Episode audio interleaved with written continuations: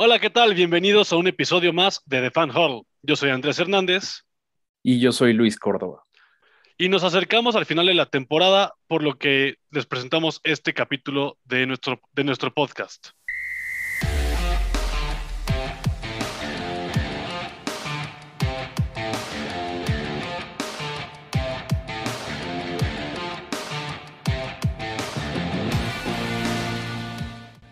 Bueno, Luis, comencemos hablando de lo que sucedió este fin de semana, que tenemos el adiós de Big Ben, probablemente del Heinz Field, y no sabemos si de la NFL.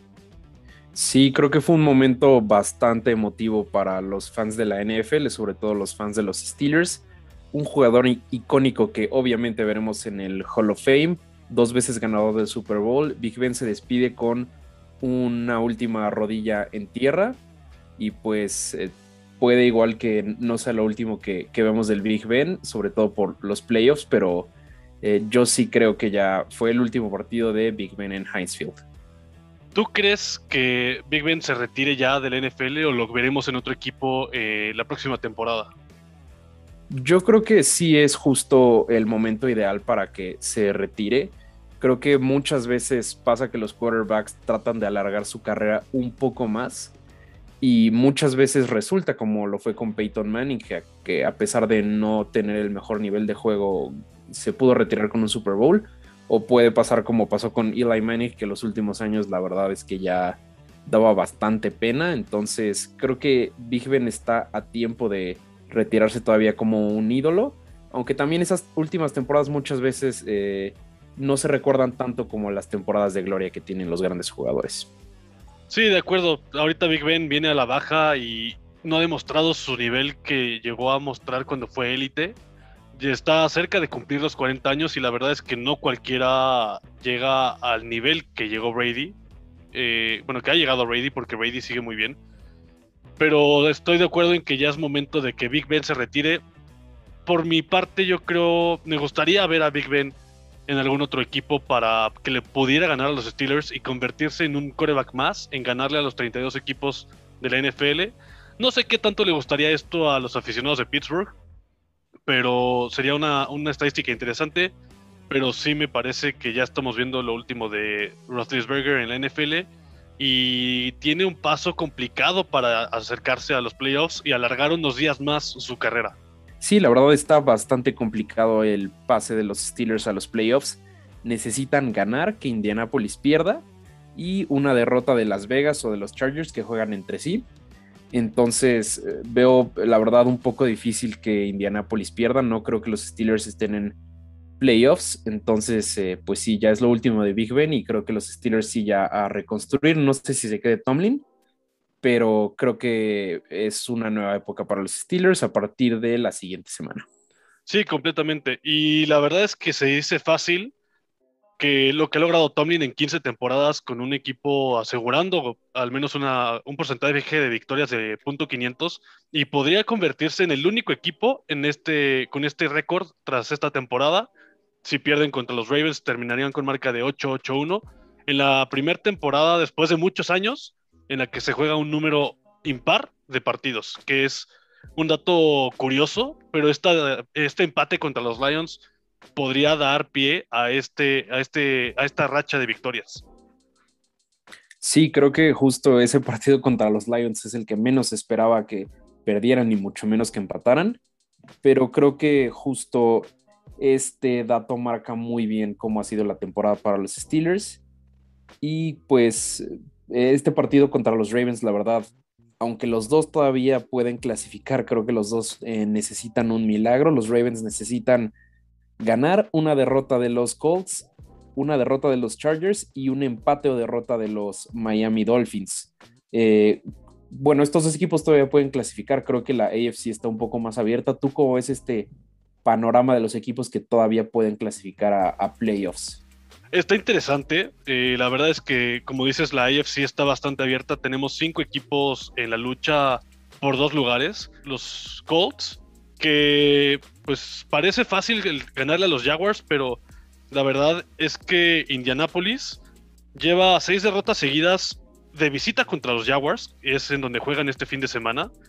Y como dato extra, los Jaguars consiguieron solamente una victoria la temporada pasada, en 2020, y justamente fue en la semana 1 contra los Colts. Eh, y si Jaguars gana nuevamente, podría dejar fuera a Indianapolis. Y esperaremos esta combinación de resultados para ver qué otros cuatro equipos de los que aún siguen en la lucha, que justamente son eh, Chargers, Raiders, Steelers y Ravens, como hemos mencionado, para que puedan pasar a los playoffs. Hay dos lugares disponibles y será un domingo y un sábado de ver mucha acción de NFL para ver cómo se terminan de acomodar estos lugares. Sí, eh, veo muy atractivo el duelo entre los Chargers y los Raiders. Eh, creo que el que gane de esos dos equipos pasa a playoffs de forma directa. La verdad, me encantan estos partidos de playoff adelantado, ya es eh, vida o muerte. Yo espero que los Indianapolis Colts pasen, la verdad. Se me hacen un equipo interesante, sobre todo con Jonathan Taylor. La verdad es que yo quiero que este jugador gane el MVP y la verdad eh, veo un poco lejano que los Jaguars le puedan ganar a los Colts. Eh, las estadísticas, pues sí, ahí hacen un poco más picoso este enfrentamiento. Eh, entonces, la verdad espero ver a estos Colts en playoffs. Otro, este, otros dos partidos que la verdad van a estar bastante buenos son los que decidirán cómo quedará la AFC East. Serán los Buffalo Bills contra los Jets, que eh, puede hacer que los Bills ganen su división. Y también el de los Patriots contra los Dolphins, que igual pues ahí esos dos equipos están jugando la división. ¿Tú quién crees que gane esta AFC East? Pues mira, la verdad es que considero que ambos equipos van a ganar, los Patriots y los Bills, lo que daría el lugar de campeón divisional a los Bills que ahorita tienen el tiebreaker contra los Patriots. Pero la verdad es que Josh Allen el partido pasado jugó bastante mal. Solamente considero que ganaron porque al final anotó dos touchdowns por tierra. No tanto por su juego aéreo. Y Mac Jones, como mencionamos al principio de la temporada, se sabía que iba a agarrar el nivel necesario para ser competitivo a los Patriots. Creo que no pensábamos que podían pelear un, un lugar en los playoffs esta temporada pero hoy por hoy ya están clasificados y podrían pasar incluso como campeón divisional, eh, retomando esta, esta dinámica que traían ya de varios años con Tom Brady y Bill Belichick juntos, eh, ahora con Mac Jones en el, en el cuadro titular como coreback. Sí, creo que justo este ritmo que tomó Mac Jones fue más pronto de lo que esperábamos creo que a mí sí me hubiera hecho más em, normal que para su segunda temporada justo diera la alza Mac Jones. Fue muy rápido, la verdad, bien para los Patriots. Y justo creo que aquí es un, eh, un poco un contraste de, de los equipos. Buffalo creo que tiene ya un poco más de experiencia a nivel equipo justo en, en estas fases que son los playoffs mientras que los Patriots tienen toda la experiencia del lado del coaching con Bill Belichick. Entonces, pues es, bastante interesante cómo esta experiencia puede ser aprovechada. Eh, la verdad, yo creo que el partido más complicado lo tienen los Patriots, ya que los Dolphins pues vienen un poco enrachados, aunque para la defensa de los Patriots, que ha sido de las mejores de esta temporada, creo que eh, les va a hacer ganar este partido de forma no sencilla, pero no va a ser un partido muy competido. Sí, de acuerdo. Eh, la verdad, creo que los Dolphins podrían dar la sorpresa. Sabemos que Miami se le llega a complicar a, New England. Y de hecho son el, único equipo que tiene racha ganadora contra los Patriots, hablando con respecto a su división. Patriots no tiene un porcentaje mayor a 50% de victorias más que contra Bills y Jets. Los Dolphins es un rival que se les ha complicado con el paso de los años y en una de esas Miami podría dar la sorpresa y con eso simplificarle la vida a los Bills para conseguir este título divisional. Sí, igual recordemos lo que pasó hace un par de años en Miami. Eh, ojalá pase otro milagro y pues esto se ponga bastante emocionante. Eh, ahora hablemos de los equipos que ya están eh, clasificados como líderes de división los Tennessee Titans, los Kansas City Chiefs y los Cincinnati Bengals. De aquí, la verdad, yo creo que los Kansas City Chiefs pueden quedar como el seed número uno, aunque me gustaría ver que los Titans queden, ya que pues creo que Derrick Henry ya, ya fue designado fuera del IR esta semana. Entonces ya es una adición muy importante a los Titans. Estoy muy emocionado por ver a Derrick Henry de nuevo. Y la verdad es que los Cincinnati Bengals me han sorprendido bastante esta temporada, sobre todo estas últimas semanas, con el nivel que está jugando la ofensiva. Eh, bastantes piezas claves menores a 25 años. Esto creo que nunca se había visto en la NFL. Joe Mixon, Joe Burrow y sobre todo Jamar Chase, creo que hay que aplaudirles y también a, cómo ha cambiado esta cultura en los Bengals de ser un, equipo que la verdad no daba una estar peleando el first seed de, de su conferencia. Sí, que me parece que podemos ir descartando a los Bengals de este number one seed porque en primera requieren de una combinación de resultados eh, abismal, o sea, necesitarían ganar contra los Browns, que los Titans pierdan contra los Texans, que Chiefs pierda también contra Broncos y que los Patriots pierdan o empaten. O la otra opción es que Cincinnati gane, que los Titans pierdan, que los Chiefs pierdan y que los Bills ganen. Esa se ve un poco menos complicada, pero de todos modos Estamos hablando de que Joe Burrow ya se dijo que no va a jugar. Existe todavía la posibilidad de que se uniforme y entre al campo a, algunas jugadas, pero está prácticamente descartado. Joe Mixon está en lista de COVID y está prácticamente fuera del partido. Entonces yo creo que ya la lucha la podemos dejar entre los Chiefs y los Titans.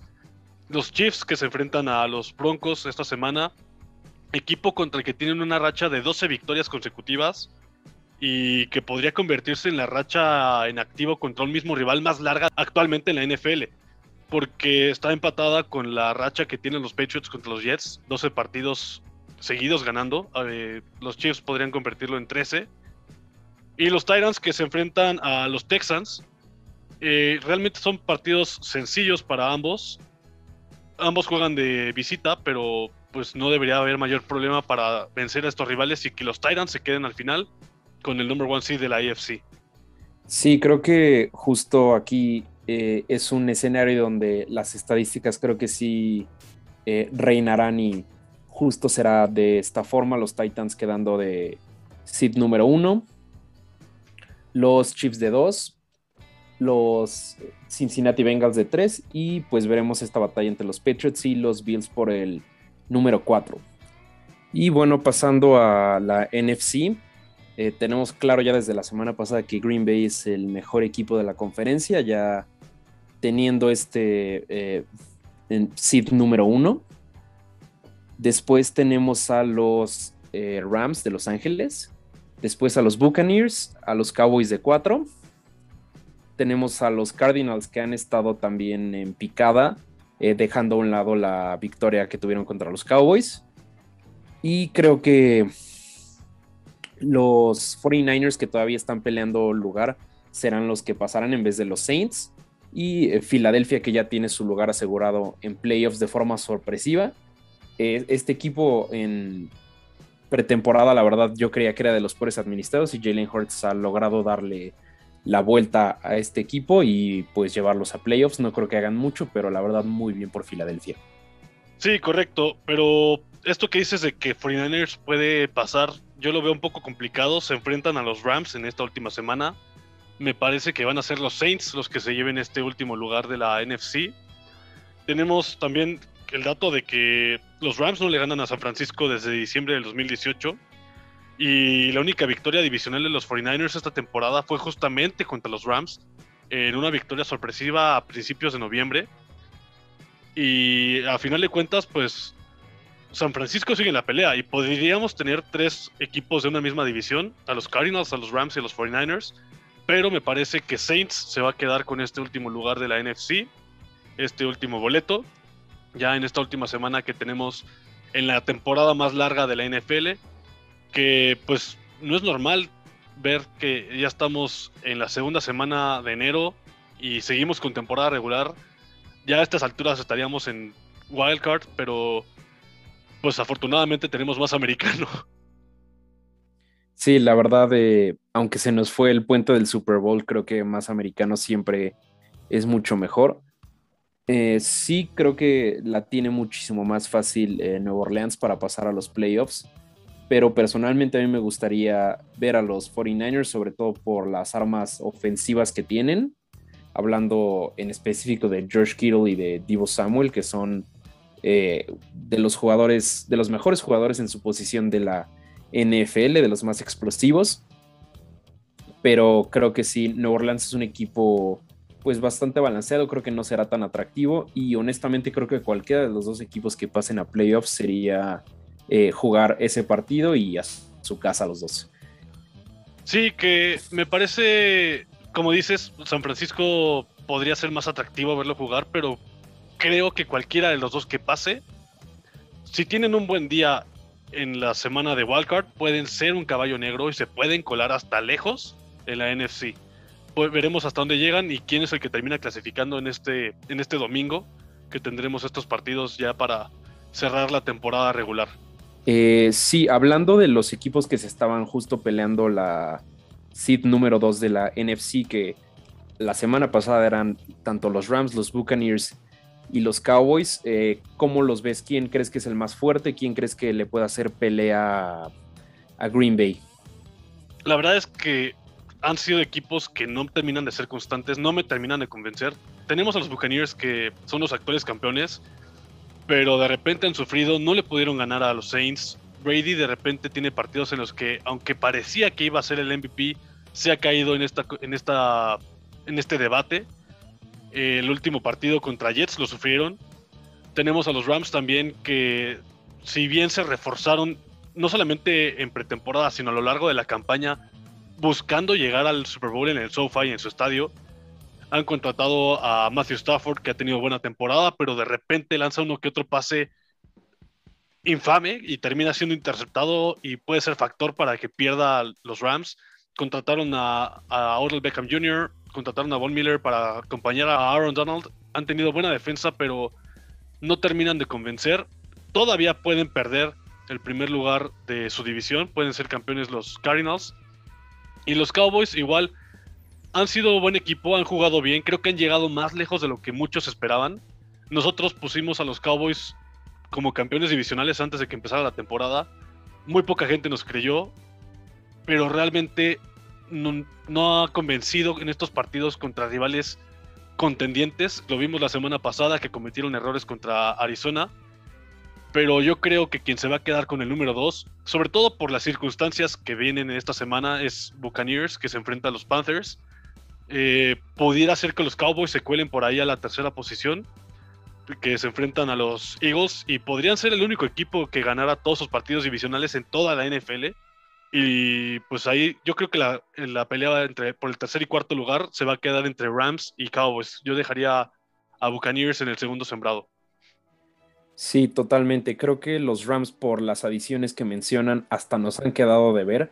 Eh, en varios partidos no se les ha visto muy bien. Yo perdí mi liga de fantasy gracias a Matthew Stafford, ese partido infame con varias intercepciones, creo que tres.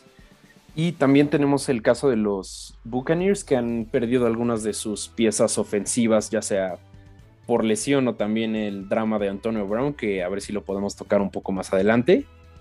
Mientras que los Cowboys yo creo que es el equipo que más ha dependido de ellos mismos y han estado fallando.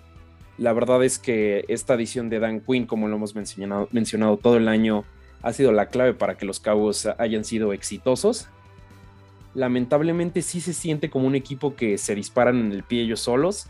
Entonces, pues creo que es un equipo que en potencia tendría mucho para dar, sobre todo a la ofensiva, pero nos ha quedado a deber bastante. Eh, la verdad, yo creo que si los Cowboys no quedan como el sembrado número 3, sí es muy probable que jueguen un partido y eh, pues ya no, no lleguen a nada más con su año. Pero como mencionas, la verdad creo que los Cowboys han dado un año mejor de lo que se esperaba tomando en cuenta la temporada pasada. Creo que el partido más complicado de estos tres equipos lo tienen los Rams contra los 49ers. Filadelfia igual ya no se está jugando mucho. Y pues la verdad los Panthers desde la semana 4 ya no son un equipo que den miedo. Sí, completamente. Y como mencionabas, pasemos rápidamente al tema de Antonio Brown. Eh, es una polémica bastante interesante porque de primera instancia parecía que Antonio Brown, como, Antonio Brown, como siempre, era el culpable.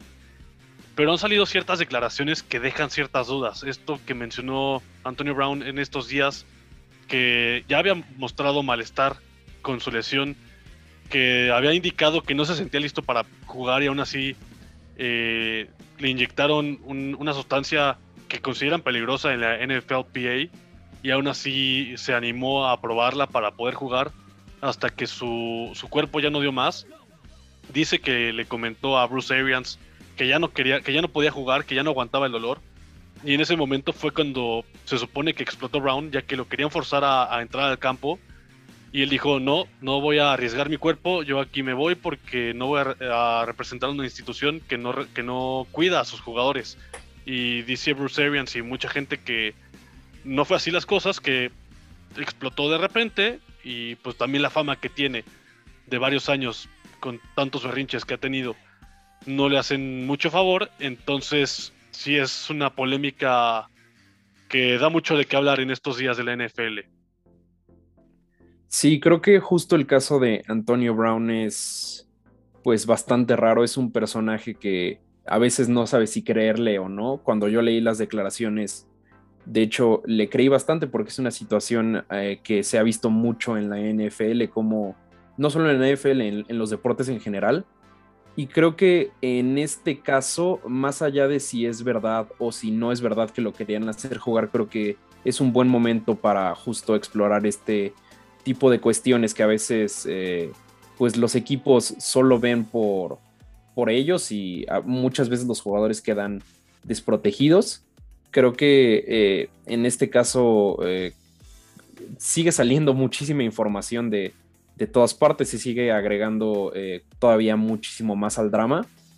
Y creo que justo Antonio Brown con esto está firmando su salida de la NFL, no solo por el comportamiento que está teniendo, sino por las cosas eh, de las que está hablando.